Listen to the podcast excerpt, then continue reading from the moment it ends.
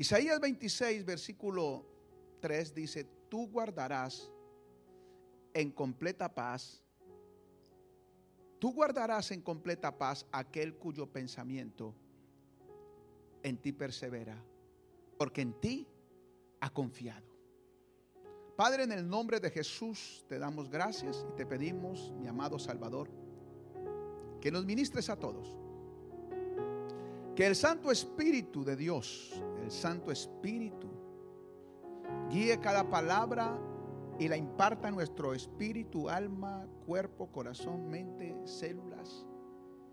Y a todo órgano, Señor, sea ministrado por tu espíritu. Y mientras que tú nos estás ministrando, te pido por favor que nos sanes a todos y que nos ministres a todos. Hablamos aquí de este versículo de tú guardarás, me gusta mucho esta palabra, tú guardarás en completa, me gusta mucho esta palabra, dice completa. O sea, es sencillamente completa, es completa, no es a medias tú guardarás en completa paz. Y, ya sabemos todos que, la, que paz viene de shalom, que shalom significa eh, integral, completamente bendecido en todo, espiritualmente, familia, economía, salud, todo, todo, todo, todo, todo, todo encierra esta palabra paz, shalom. Pero dice y pone, pero pone un requisito aquel eh, que va a estar siempre en completa paz es que debe de perseverar en el pensamiento en Cristo Jesús. Dice que la clave aquí para permanecer, escucha esto, da la clave de cómo permanecer en completa bendición. ¡Wow! ¿Cuál es la clave?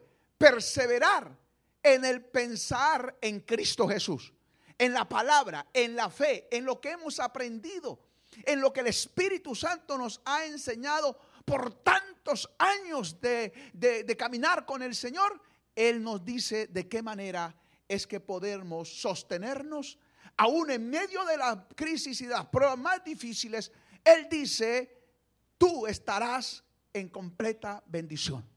En tiempos más difíciles, ahí es donde nuestro corazón es eh, probado, sacudido, para mantener firmes, estables, eh, llenos del Espíritu Santo y saber que nuestro camino y nuestra historia no depende de un vivir terrenal, sino de un mover del Espíritu, de un mover celestial. Y dice que hay que perseverar en el pensar en Jesús. Y esto nace de un confiar en Dios. Y dice, porque en ti ha confiado. Wow. Qué lindo, nuestra confianza en el Señor es probada. Es probado. ¿Quién es el que va a poder decir, voy a, a mostrar, a mostrarme a mí mismo, a mostrarle al Señor y a mostrarle a todos los demás que me rodean que yo soy oro, que soy un diamante, que soy escogido, que soy un santo, que soy un hijo de Dios? ¿Quién? Es cuando viene la prueba, en medio de la prueba se levanta se levanta como alguien diferente de todos los demás y dice, bueno, aquí me tocó mostrar quién soy. La dice la Biblia, la Biblia misma dice, enseña que el fuego es el que prueba el metal o prueba lo que somos. El fuego, la prueba es que es que manifiesta realmente, hará que se manifieste lo que somos. A veces uno puede decir la prueba, qué molestia, qué molestia este problema. Qué molestia esta dificultad, esta adversidad que estoy pasando. Tal vez cualquier tipo de adversidad económica, familiar, eh, eh, social, empleo, cualquier cosa, aún de salud. Pero uno, eh, si se planta en la palabra, no se va a molestar por lo que vive, sino que va a adorar por lo que vive y simplemente darle gracias a Dios, que es un modelo que el Señor nos ha enseñado para poder cruzar cruzar las barricadas, los límites y mantener bendecido. Es la acción de gracias. Por eso dice la Biblia que nosotros debemos de tener gratitud en todo tiempo. Principio para perseverar en el Señor, sea agradecido en todo y por todo. Aunque no entienda lo que está pasando, agradezcale a Dios por todo, porque sencillamente es una manifestación de fe, es una manifestación de poder y de confianza que Dios tiene el control de todas las cosas. Cuando yo le digo a Dios en la misma situación que estoy viviendo y le digo, Señor, gracias, aunque no lo entiendo. Muchas gracias por todo. Hay, situaciones difíciles en la vida. Pero hay un pasaje en la Biblia que dice, pero a los que amamos a Dios, dígale usted, a los que amamos a Dios, todas las cosas nos ayudan para bien. ¿Qué es la perseverancia para este tiempo? Es la manifestación de la constancia en Cristo.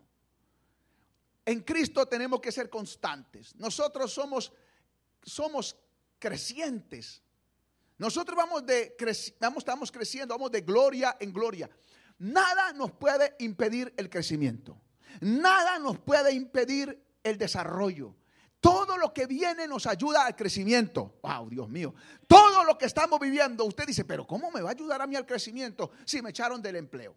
¿Cómo me va a servir para el crecimiento si estoy enfermo? Quiero decirle, señores, a veces a uno lo echan no porque es, malo, sino porque Dios tiene un propósito de que tú seas tu propio jefe, para que tú tengas tu propia empresa.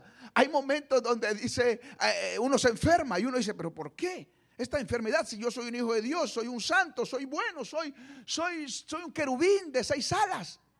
Eh, eh, eh, Dios mío, ¿quién iba a pensar que a este querubín, que a este arcángel, que a este ángel lo va a tocar la enfermedad? No, yo no. ¿Qué pasó? Quiero decirles, señores, que ahí es donde se despierta una real confianza en Dios. La Biblia dice que cuando somos nosotros débiles, es que más fuertes llegamos a ser. Así dice, y el Señor dice, ¿sabe qué? Yo he guardado, yo he guardado, he reservado un espíritu por allá, llámese demonio, llámese lo que se llame, problema, adversidad, para darte en la cara, para abofetearte.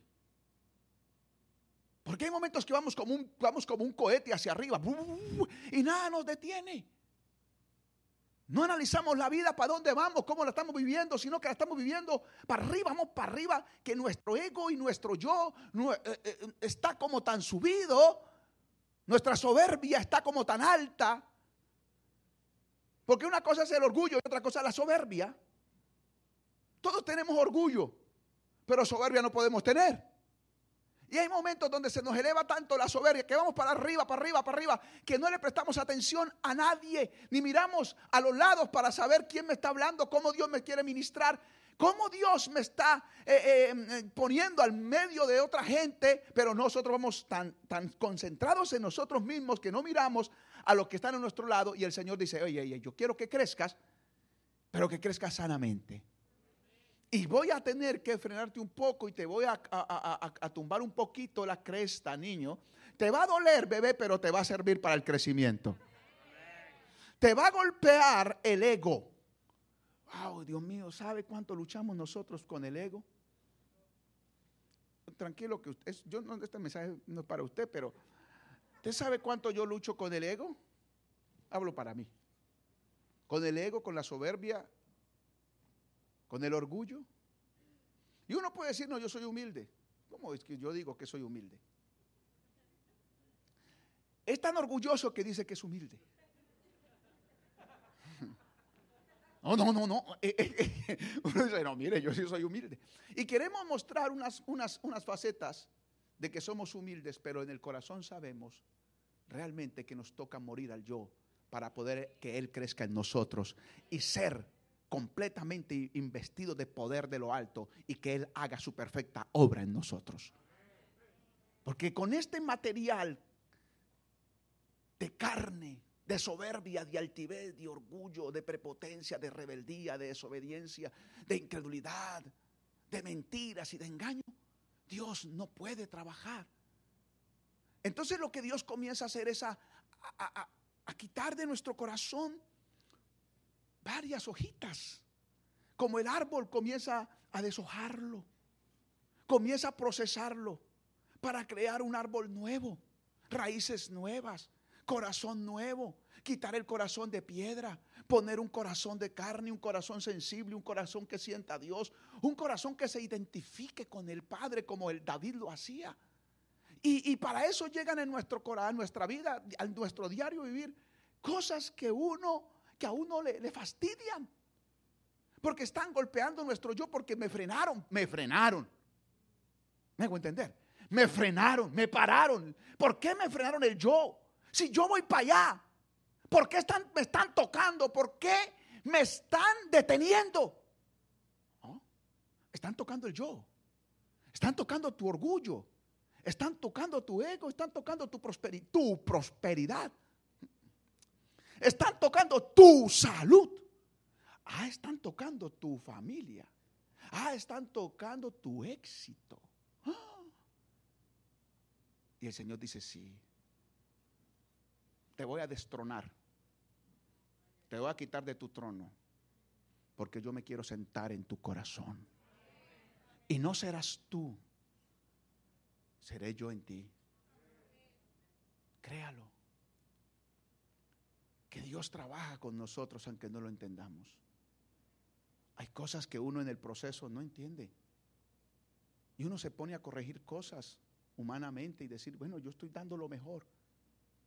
Pero estás dando lo mejor en, el consciente, en el deber espiritual, en la comunión con el Padre, o estás dando lo mejor solamente para volver a elevar tu ego. Porque yo estoy dando lo mejor, espero, para ganar yo. O sea, sigo alimentando el ego. Yo estoy dando lo mejor para Él ¿Para mí o para quién? Es muy fácil disfrazar nuestro, nuestro éxito y es muy fácil disfrazar nuestro ego. Y sabe, para este tiempo Dios está descuerando a la iglesia y la va a desnudar. Todo el mundo se paralizó y porque Dios tiene un plan con el mundo. No es con un, no es con un pueblito, ni con un campo, ni con, el, ni con las costas, sino con todo el mundo. Nosotros necesitamos entrar en esa comunión con el Padre. No que no lo estemos haciendo, pero necesitamos hoy más que nunca volver a la intimidad con el Padre, volver a los principios del reino, despojarnos del viejo hombre que está viciado a los deseos engañosos de la carne, despojarnos de todas las cosas viejas que de una u otra manera eso es lo que nos ha, eso es lo que nos ha ido, eh, ha ido entorpeciendo nuestro propio caminar. Dios dice, yo tengo para ti pensamientos buenos, tengo cosas buenas para ti. ¿Cuántos dicen amén? Yo tengo pensamientos, yo sé lo que yo sé lo que tengo para ti. Cosas buenas y maravillosas y tú lo tienes que esperar, pero espéralo conmigo. Esperémoslo con él. Ahora, en la vida atravesamos por los momentos que tenemos que atravesar. Nada llega a nuestra vida que no necesitamos. Todo lo que llega a nuestra vida lo necesitábamos, hasta la muerte. Cuando llega, llega, la necesitábamos. Uno dice, ay, yo quiero ir al cielo. Y vas a tener que morirte para ir al cielo. Gracias, Jesús. Y cuando se muere, dice, ay, pero ¿por qué se murió? Porque ella dijo que quería ir al cielo. Dijo, ay, es que ese es el problema. ¿Por qué dices uno pide cosas que no está, no está preparado para recibirlo? Ay, yo quiero ir al cielo. Y el Señor, ¿cuánto? ¿Cuánto quieres irte para el cielo? Ya. Te vas a tener que morir ya. ¿De qué? No, no, pues solamente dígame si quiere ir. Sí. Ah, bueno, un paro cardíaco. Ay, no, Señor, no, no, un momentico. Yo quiero vivir. Bueno, o dígame una cosa, ¿usted quiere estar aquí o quiere estar allá? ¿Quiere vivir o quiere ir al cielo? Sí, porque hay una media como confusión en el corazón. Quiero irme, pero quiero quedarme. Eso es como el muerto, como la persona que tiene 126, hay un señor que tiene como 136 años de vida. Y él dice, yo ya me quiero decirte, me estoy cansado de vivir. Pero, ¿por qué no se va? Está como en la canción, estás que te vas, que te vas y no te has ido. Estoy, quiero irme, pero quiero quedarme. O sea, es como raro. Quiero servirle a Dios, pero no quiero morir. Como quiero ser el mejor, pero estoy, estoy contento como estoy, cómodo. Señores y señoras, para poder seguir creciendo en el nombre de Cristo vamos a tener que perseverar en el Señor en el Señor Jesucristo, morir a esta carne y despedirle al Señor Jesús que trabaje en nuestro corazón haciendo una obra perfecta como el gran alfarero. Y decirle al Señor, tú, Señor, eres el alfarero, yo soy el barro, haz conmigo lo que te plazca y lo que te venga en gana. Y no te voy a limitar ni te voy a poner ni te voy a poner condiciones. Uno a Dios no se le no le pone condiciones. Uno anda haciéndole uno, uno anda haciendo tratos con uno mismo y piensa que los está haciendo con Dios. Porque uno le dice, Señor, te prometo que hago esto si haces esto. Esto lo está haciendo usted solo. Y se da cuenta que es tanta mentira y tanto engaño que eso es la falsedad, que es lo que más le detesta a Dios. Porque nosotros nos involucramos con nosotros mismos de tal manera que creemos que estamos involucrando a Dios en el proceso y mentiras. Tenemos que despojarnos del viejo hombre en el nombre de Cristo porque Dios va a hacer la obra perfecta en ti. Ya no podemos seguir cruzando, ya no podemos seguir cruzando puentes sin Él. Tenemos que cruzar puentes ir al otro lado, pero con su presencia. Por eso Moisés dijo, si tu presencia va conmigo, yo voy, y si no, déjame aquí. ¿Para qué voy sin tu presencia? Puedo tener éxito, puedo matar cuantos filisteos, puedo acabar cuantos pueblos, puedo conquistar cuantas chivas, puedo montarme en cuantos burros y caballos hay, pero sin tu presencia todo eso no vale nada. Pero si tu presencia va conmigo, todo es una luz que brilla en mi vida. Señores y señoras, la perseverancia. Me gusta mucho el Salmo 73, que se lo quiero ministrar. Si son tan amables, me lo pone allí. Salmo 73. Y habla de comenzar a crucificar lo que es esa guerra interior que tenemos. Perseverar en nuestro hombre interior, fortalecer ese mundo interior que tenemos, fortalecer ese, ese, ese, ese yo, pero de Dios en nosotros. Nuestro verdadero yo, nuestra verdadera, verdadera identidad con Cristo. Si nos identificamos con, una persona, todas las personas somos débiles. Si nos identificamos con una empresa, todas las economías son débiles. Usted ya lo vio. Si nos, si nos identificamos con una nación, todas las naciones son débiles. O sea que aquí necesitamos realmente ir donde tenemos que ir. Jesucristo nuestro Salvador. Por eso Jesús dijo, yo soy. Dígalo. Exacto, yo soy Dígalo, yo soy el camino. Dos, yo soy la verdad. Y tres, yo soy la vida. Y nadie viene al Padre si no es por mí. Nadie lo va a lograr si no es por mí. Y en el Salmo 73 narra lo que es la experiencia de una persona que estaba pasando por unos problemas interiores, pero no un gran, un adorador, una persona que amaba tanto a Dios, pero estaba frustrado. Wow, Dios mío, estaba frustrado porque había servido tanto tiempo a Dios, pero él creía que le estaba yendo mal y que no valía la pena estar con Dios y que todo lo que había hecho lo había hecho a la verdad como eh, perdiendo el tiempo. Como le pasa muchas veces en los momentos de tristeza y de dolor a las personas, a los creyentes, entramos en estados donde hay ansiedad, desesperación o eh, tristeza porque ve uno que puede notar que ha hecho mucho y no tiene nada. Puede ser que puede notar que hay mucho esfuerzo y pocos resultados. Uno en su carne, en su humanidad, puede estar, puede estar interrogando su propia identidad con Dios. Porque si el hombre se basa en que está creciendo es por el odio afuera, siempre va a estar mal. Porque siempre habrá alguien que tiene más. Porque siempre habrá alguien que tiene menos. Y para que nosotros tengamos identidad, no podemos basarnos en él, ella, en el éxito terrenal o humano, porque nos vamos a frustrar. Porque si, uno se compara, comienza a tener envidia. ¿Cómo que te llamas tú, hermano? ¿Ah? Humit. Si el hermano Humit llega aquí con un tremendo carro y, una, y tiene una casota en la playa y tiene una finca espectacular, pues, bueno, diga conmigo amén, tiene una finca espectacular, bueno, y tiene, y tiene plata en el, en, el, en el banco a montón. Sí, reciba, reciba, reciba. Entonces él, si, si, se, si se mira tu crecimiento por lo que tiene, él se va a creer como, uh, ahora aquí el que manda soy yo. Y el otro que no tiene eso se va a sentir como por allá, como, ay, yo soy el menos. No. Y eso es peligroso. Eso es peligroso. Y por eso es que las personas eh, eh, varían del trato. Variamos de tratarnos a los demás. Porque cuando alguien prospera, wow, ven te trato bien. Cuando alguien eh, está bajo en la prueba, a, mi hijo, cuando se levante, nos hablamos. Gracias a Dios que aquí no pasa eso.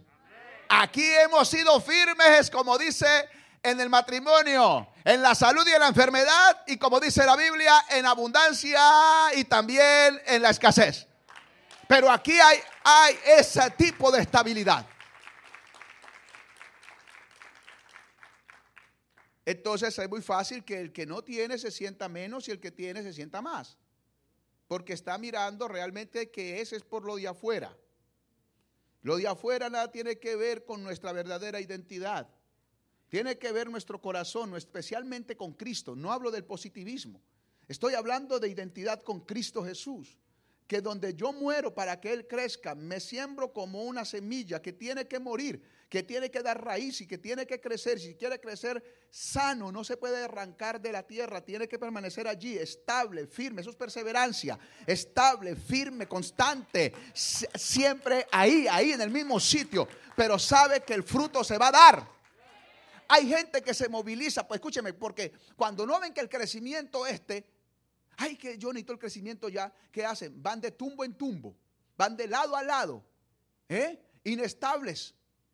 La perseverancia tiene que ser en la estabilidad, porque la perseverancia crea estabilidad y la estabilidad crea perseverancia y eso crea crecimiento.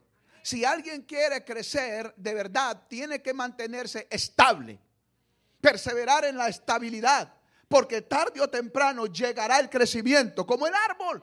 Eh, ahora, hay árboles que el fruto lo, lo, lo, comienza a colgar de la mata a los seis años, otro a los dos años, otro a los tres años. Pero todo árbol da su fruto a su tiempo. Si le va a aplaudir, apláudale. A su momento llegará.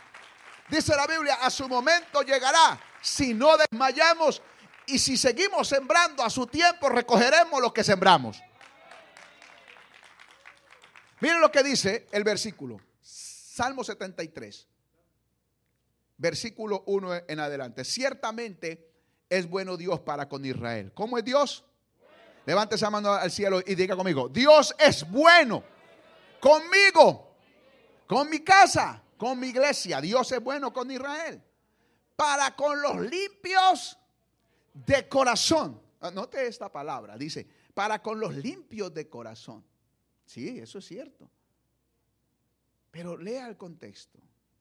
Él decía, Asab dice, para limpio de corazón, pero tenía como una, como una sensación en el corazón, como una piedrita, que él decía, sí, Dios es bueno para con los limpios de corazón, entonces, ¿por qué a mí me está yendo tan mal? ¿Por qué a mí me está yendo como peor que los impíos? ¿Por qué me está yendo a mí peor que los que blasfeman? Que, lo, que los que dicen groserías, ¿Por qué me está yendo peor que los que cualquier persona que no tiene a Dios?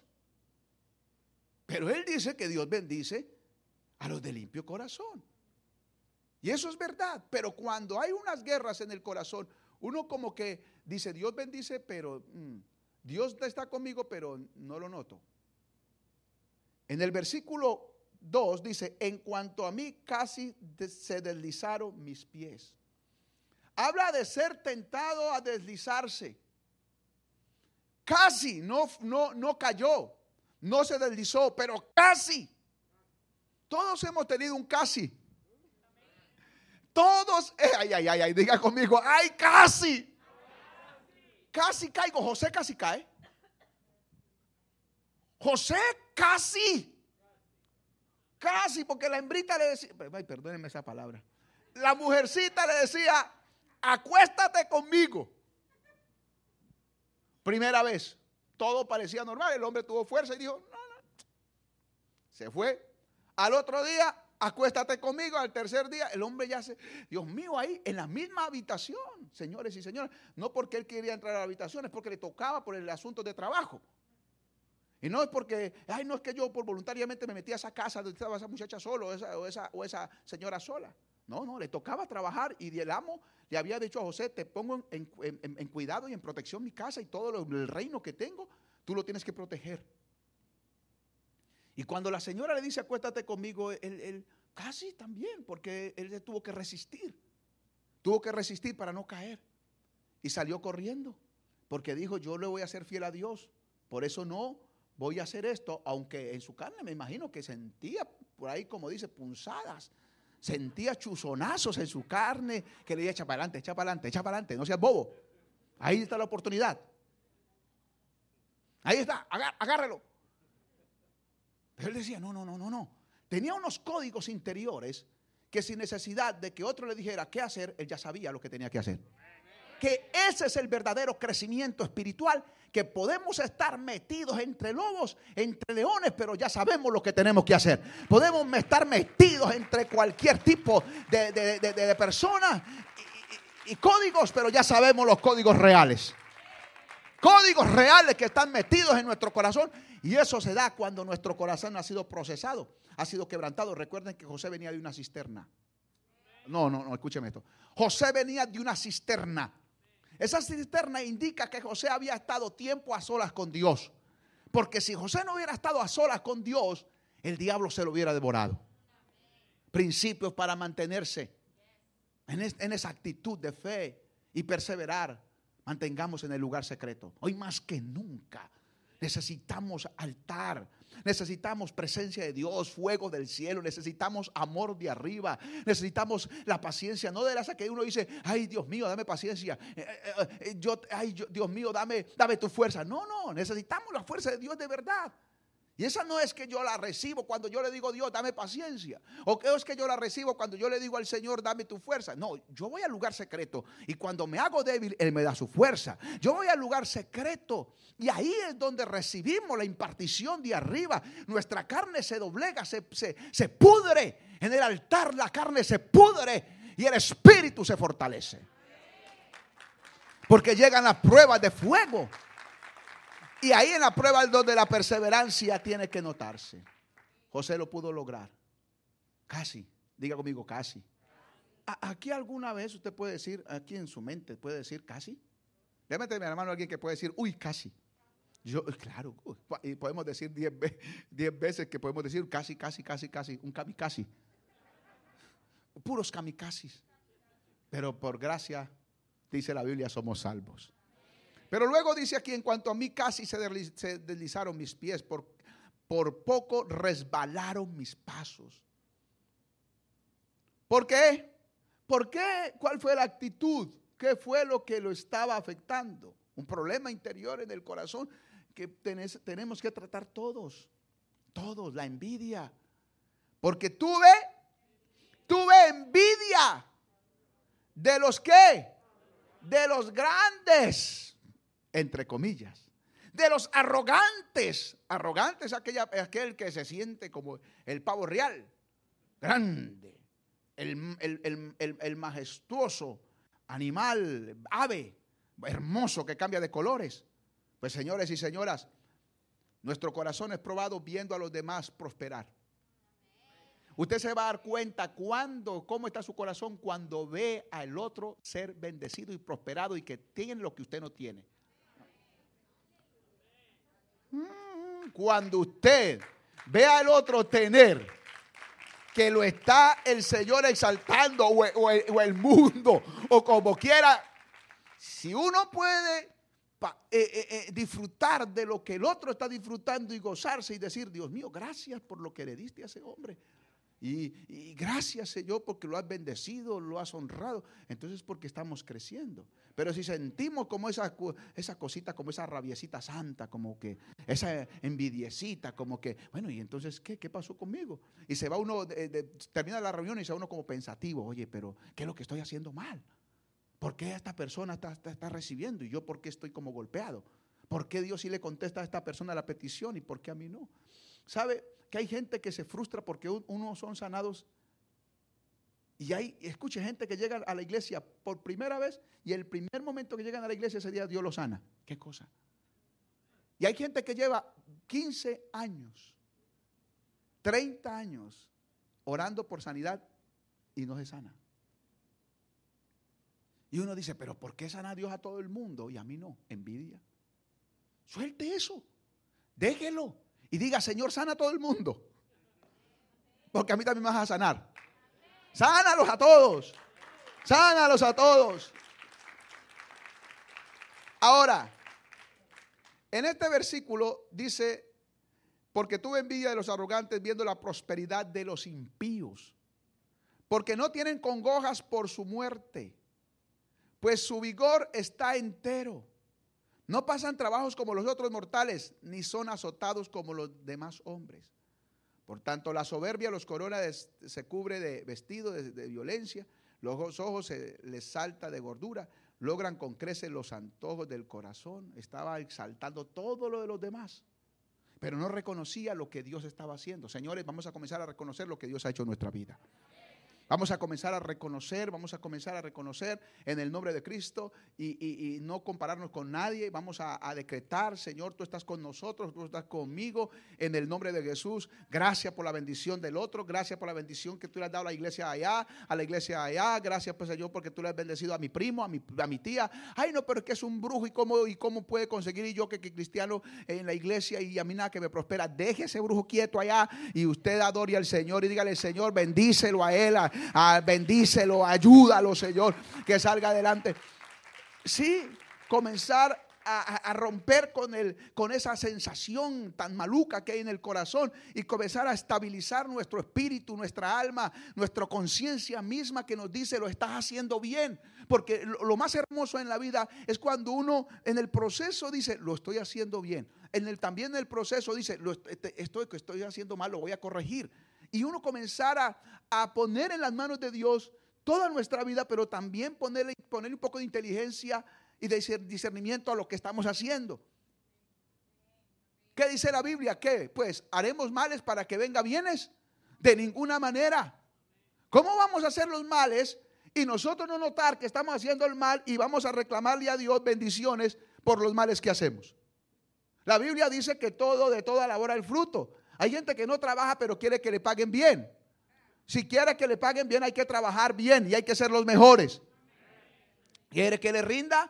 Va a tener que ser el mejor, levantarse temprano si quiere que le rinda el día. Hay gente que dice, a el día no me rinde para nada. Pues claro, si se levanta a las 11 de la mañana, ¿cómo te va a rendir?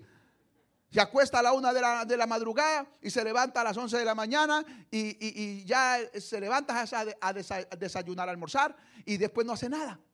Señores, hay que prestarle atención a nuestro corazón, a nuestro hombre interior, para poder reclamar lo que sembramos. Si yo reclamo lo que siembro, estoy actuando con inteligencia. E inteligencia espiritual, no inteligencia emocional. Porque en la emoción todos queremos, pero en la realidad necesitamos trabajar. Dígame amén. Quiero crecimiento espiritual, quiero que tener una fe sobrenatural, voy a tener que involucrarme en la vida de Dios. Quiero cambiar este, este, este costumbre este hábito que tengo que por años me ha, me ha golpeado el corazón y que me ha afectado mi relación con Dios, pues voy a tener que trabajar conscientemente. Voy a tener que trabajar y estar consciente de lo que tengo que dejar y lo que tengo que coger. Tengo que trabajar conscientemente con mi propia voluntad, porque nuestra voluntad tiene que estar eh, dispuesta. Dispuesta. Por eso Jesús dijo, hacer tu voluntad me es agradable. Él dice, estoy dispuesto a hacer tu voluntad. Y voy a poner, voy a poner en práctica esta palabra de deleitarme en hacer tu voluntad. Y para eso voy a poner mi voluntad. Voy a ser voluntarioso. ¿Usted cree que para eh, crecer espiritualmente, qué hay que hacer? Lo único que hay que hacer es solamente disponerse.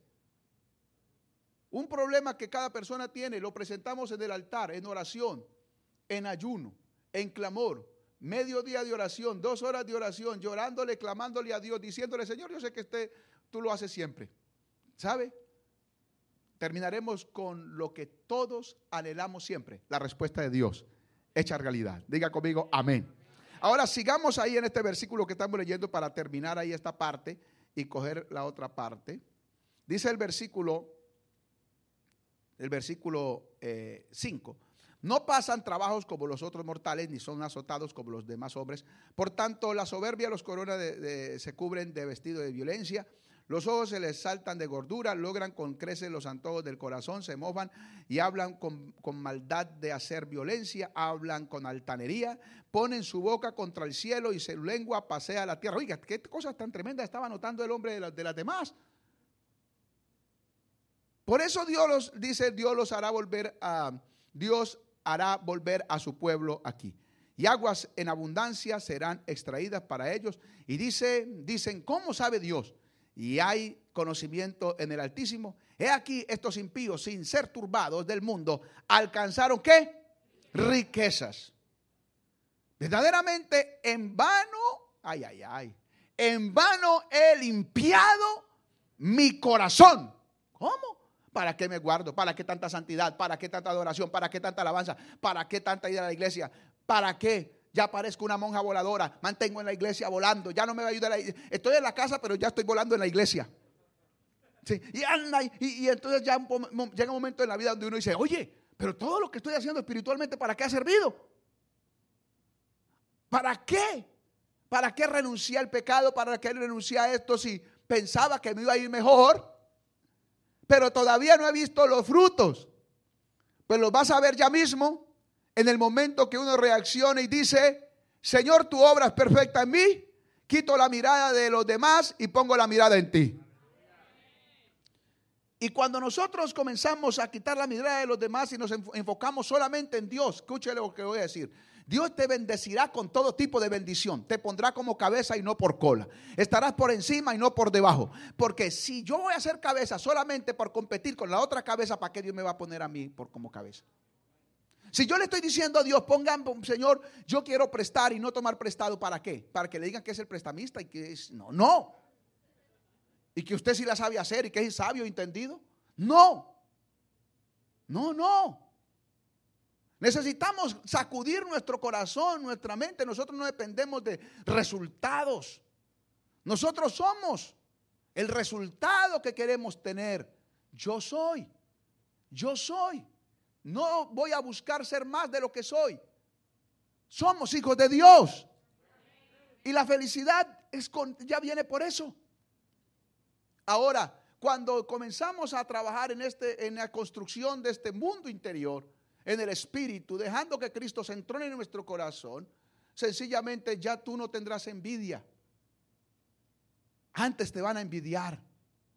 Y prepárese también para que te envidien, porque tenemos dos problemas aquí que, en los cuales tenemos que lidiar. Uno, con ser envidiosos. Y dos, ¿qué va a hacer cuando le tengan envidia y comiencen a criticarlo?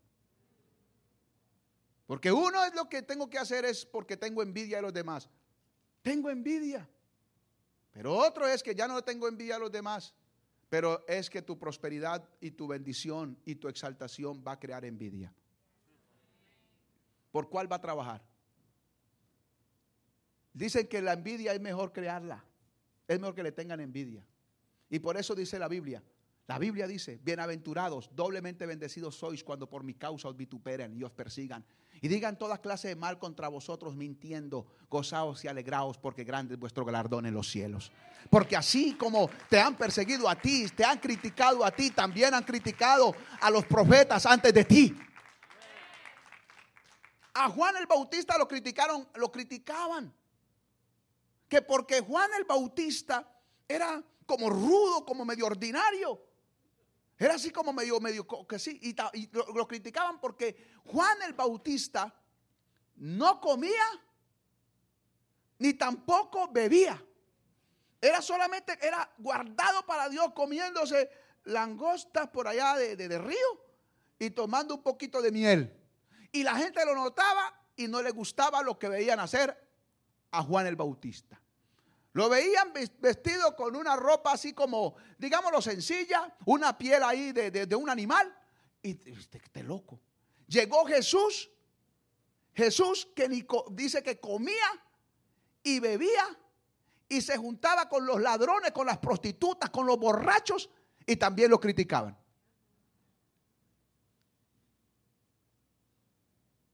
Si nosotros trabajamos en nuestro corazón como podemos decir, me importa un bledo lo que diga el otro.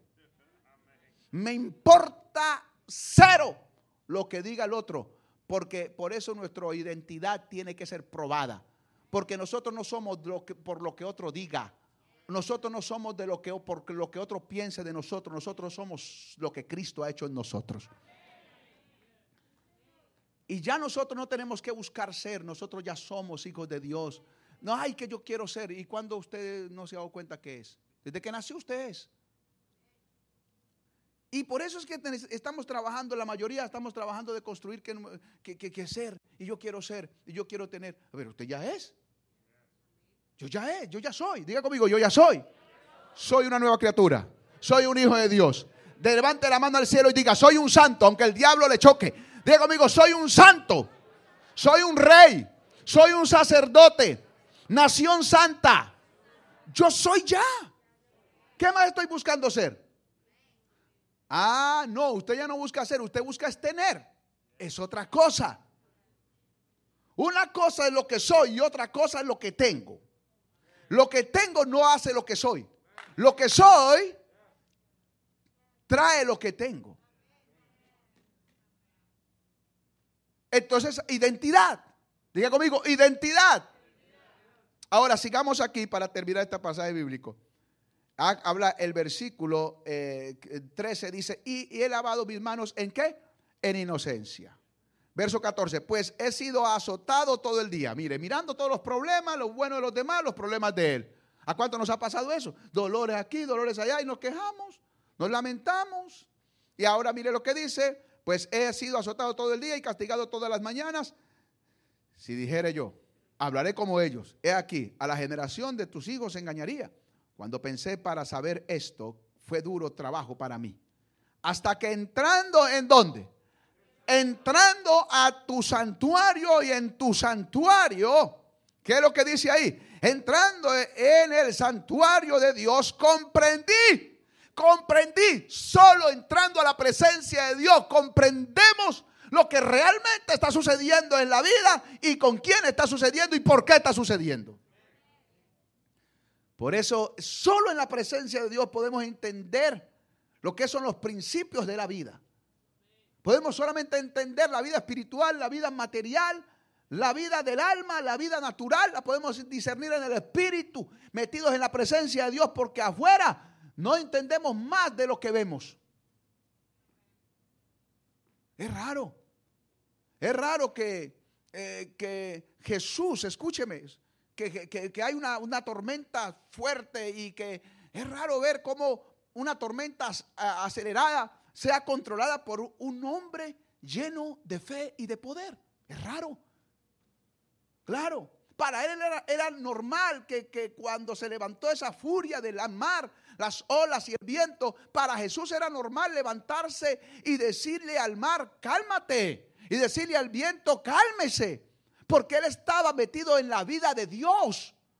Cuando yo me meto en la vida de Dios, me meto en la vida de Dios y Dios se mete en mi vida, entonces tengo el lenguaje del cielo para decretar en la tierra lo que se decreta en los cielos y creer en la tierra con mente de arriba.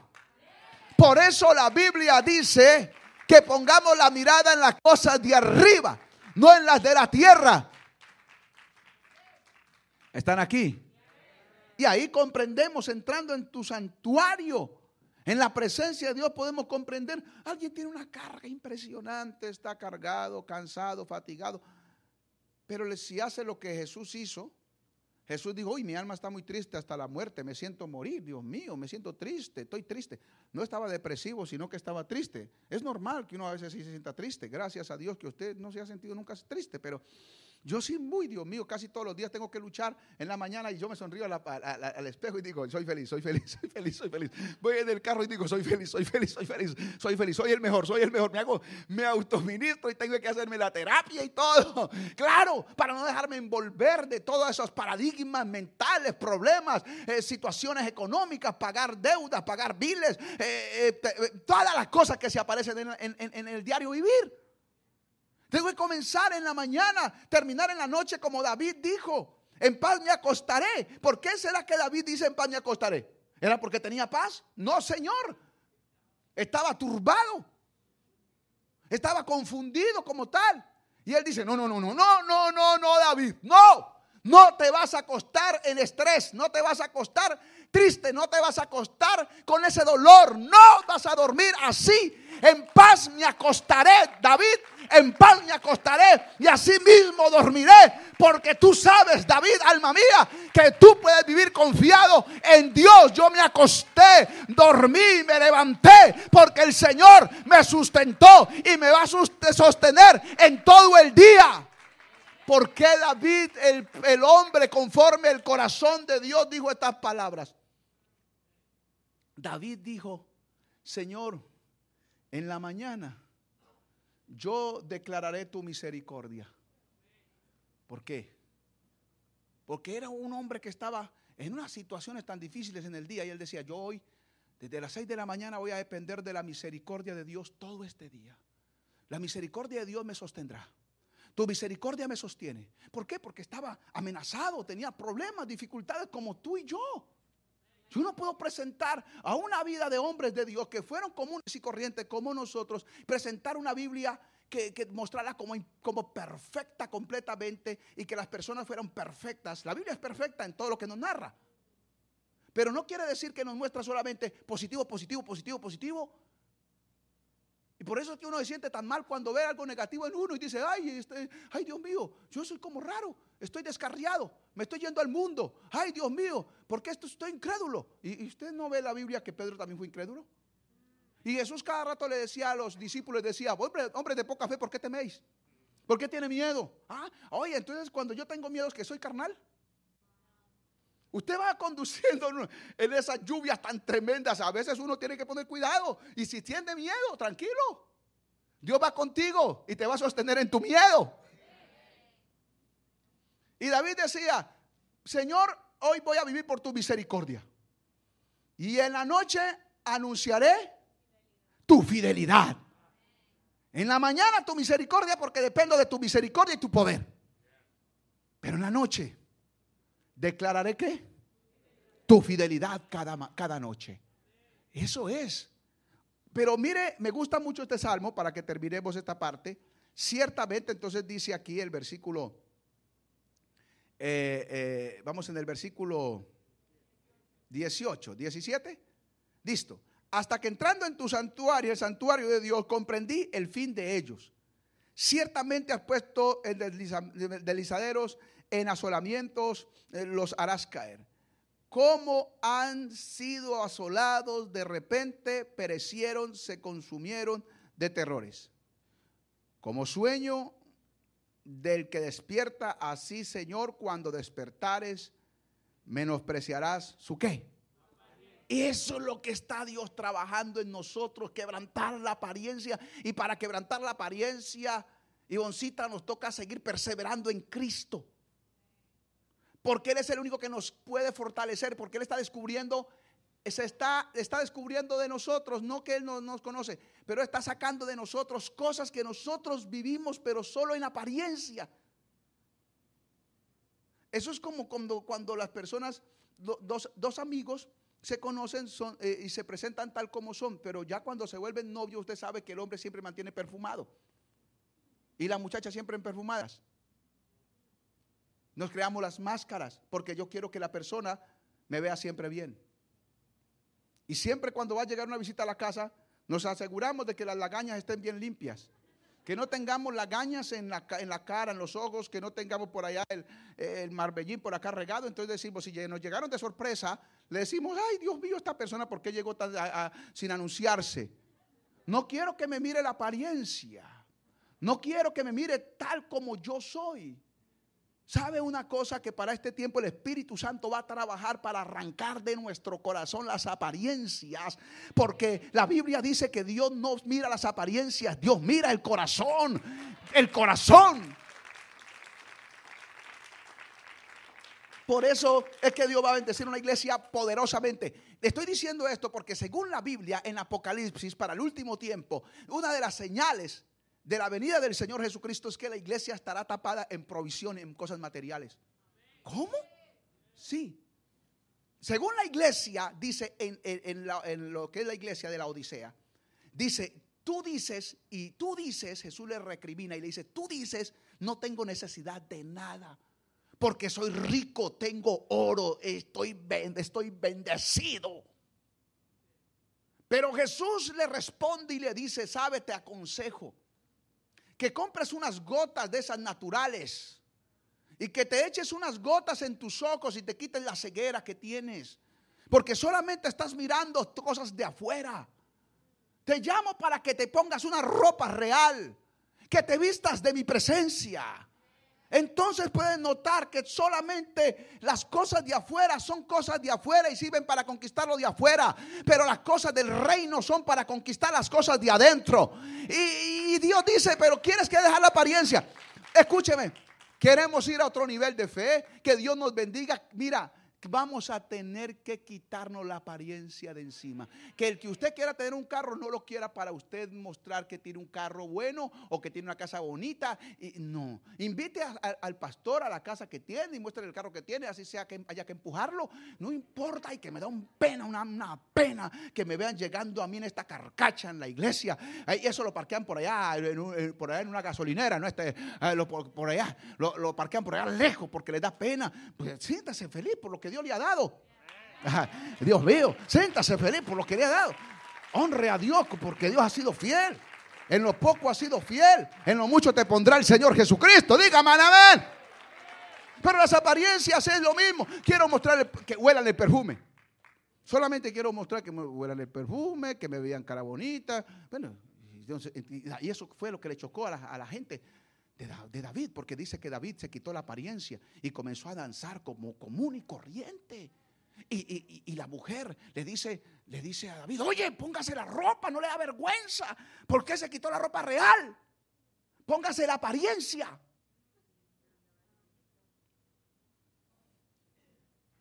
No, si a uno le toca adorar, eh, venir a la iglesia por X motivo, vino espelucado, pues adore espelucado. Alguien viene del trabajo, trabajó, le tocó recorrer mucho en el auto y dice, hora del culto, no tienes que ir a la casa a bañarte. No tienes que ir a la casa a vestirte. Si viene juntado en grasa, tranquilo. Vienes de trabajar. Si hueles a chivo, no te preocupes. Lo que Dios mira es tu corazón y la alabanza para el Padre. Alaba para arriba. Sí. Vamos a quitar esta cosa humana. Porque Dios quiere una iglesia de verdad, sin mancha, sin contaminación, sin arruga. Una iglesia que se deleite en la alabanza, en la adoración. Que seamos gente común y corriente, pero gente que sabe amar a Dios con todo el corazón y con toda la fuerza. Ahora, vamos para terminar este, otra vez este versículo. Vamos en el versículo qué? Vamos en el versículo 21. Ahora dice, se llenó de amargura mi, alma, en mi corazón sentía qué? Sentía punzada, ay, ay, ay, diga Dios mío, yo también he sentido eso. Si punzadas es que me va a dar un infarto de la rabia, de la tristeza, me va, punzadas, que siente que, ¿cuántos han sentido muchísimas veces en la vida? Yo he sentido que el corazón como que se, le pone así, se le acelera un poquito más de lo normal y dice, va, me va a dar un infarto, ay Dios mío, bendito, relájate Julián, relájate Julián, relájate Julián, cálmate, sí. Ay, es que eh, por ahí en estos días una persona le pregunté, ¿de qué se murió eh, eh, fulano de tal? No, de la rabia. Ay, Dios mío, bendito. Lo mató la rabia. Oh, Dios santo, se le aceleró. Mire, este hombre estaba con rabia. Es normal que uno la pueda tener. Este, me gusta mucho este salvo porque el hombre se está identificando tal como es. Y lo fuerte es cuando uno oculta la verdad. No la ocultemos. Cuando uno oculta la realidad es un problema, más bien desenmascarémonos nosotros mismos para no ser desenmascarados. Uy, Dios mío, bendito. Que Dios nos ayude. Mm. Entonces dice, menospreciarás a su apariencia. El versículo 21. Se llenó de amargura mi alma. Ay, ay, ay. En mi corazón sentía punzadas. Tan torpe, tan torpe, tan torpe, tan bruto, eh, tan bruto, tan caballo, que era yo. Eh, eh, tan bruto, tan burro, tan animal era yo.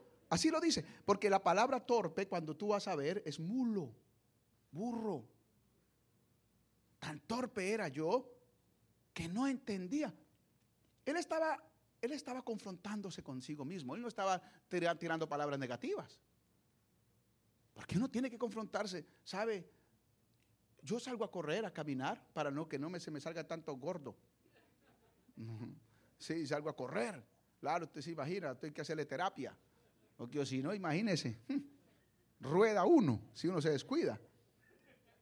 Pero yo salgo a correr constantemente, a hacer ejercicio. Y en el ejercicio yo aprovecho, me gusta estar solo corriendo porque yo en la, en la correría yo reprendo, me reprendo a mí mismo. Y le digo, Julián, no seas bruto. Sí, no seas mulo. En el nombre de Jesús, fuera espíritu de torpeza, fuera espíritu de brutalidad, fuera, porque mire que él estaba lidiando con un espíritu de torpeza. No está por cuál es el espíritu de torpeza que no, está viendo todo lo que está pasando, tiene experiencia con Dios, sabe lo que Dios le ha dado, sabe lo que tiene de Dios, pero no lo entiende.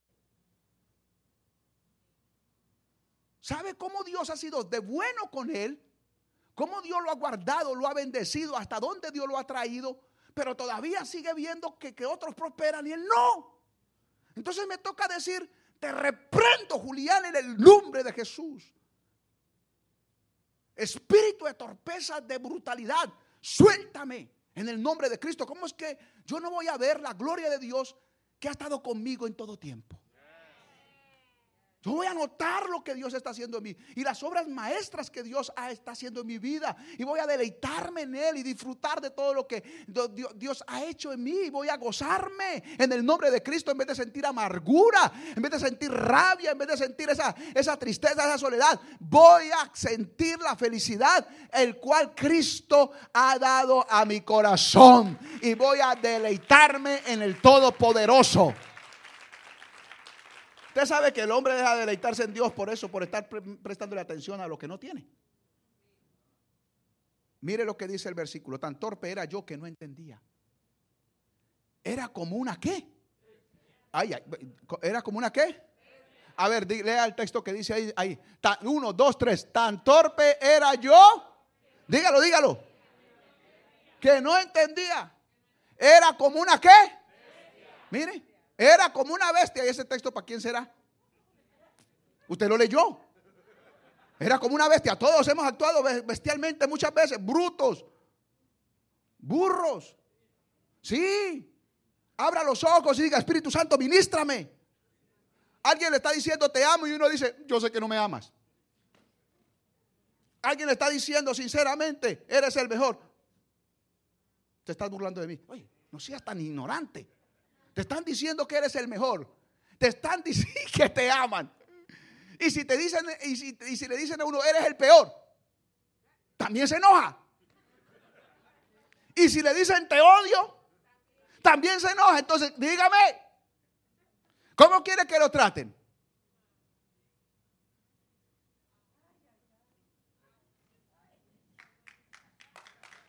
Era tan torpe como un burro. No entendía. ¿Lo están abrazando?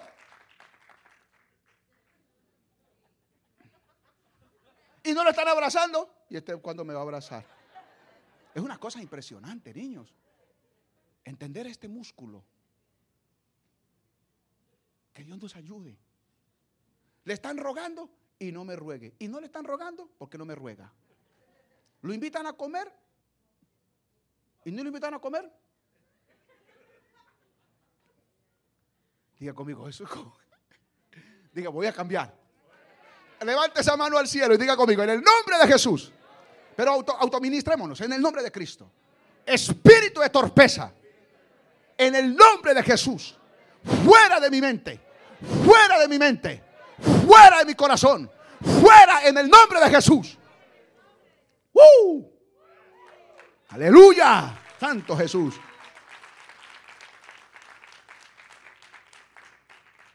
Luego dice, con todo yo siempre estuve contigo. Ah, bueno, no me descargué al menos. Me tomaste de la mano derecha, gloria a Dios. Luego dice, mas me has guiado según tu consejo y después me recibirás en gloria. ¿A quién tengo yo en los cielos si no es a ti? Y fuera de ti nada deseo en la tierra. Cuando reconoció que estábamos actuando como una bestia, él vino la unción. Ay, ay, ay. Dijo, ay, Dios mío, ya se me fue el espíritu de... se fue el espíritu de animal y se me metió el espíritu de Jehová. ¿A quién tengo yo los cielos si no es a ti? Y fuera de ti nada deseo en la tierra. Mi carne y mi corazón desfallecen mas la roca de, mis, de mi corazón y mi porción es Dios para siempre, porque he aquí los que se alejan de ti perecerán. Tú destruirás a todo aquel que de ti se aparta, pero en cuanto a mí, el acercarme a Dios es el bien. He puesto en Jehová el Señor mi esperanza para cortar todas Glorias, alábalos. De ese grito para arriba. Alabe a Dios. Contará sus maravillas. Yo vine a decirte en esta mañana que contarás las maravillas y las obras de Dios porque tu corazón ha sido cambiado, mudado a otro hombre.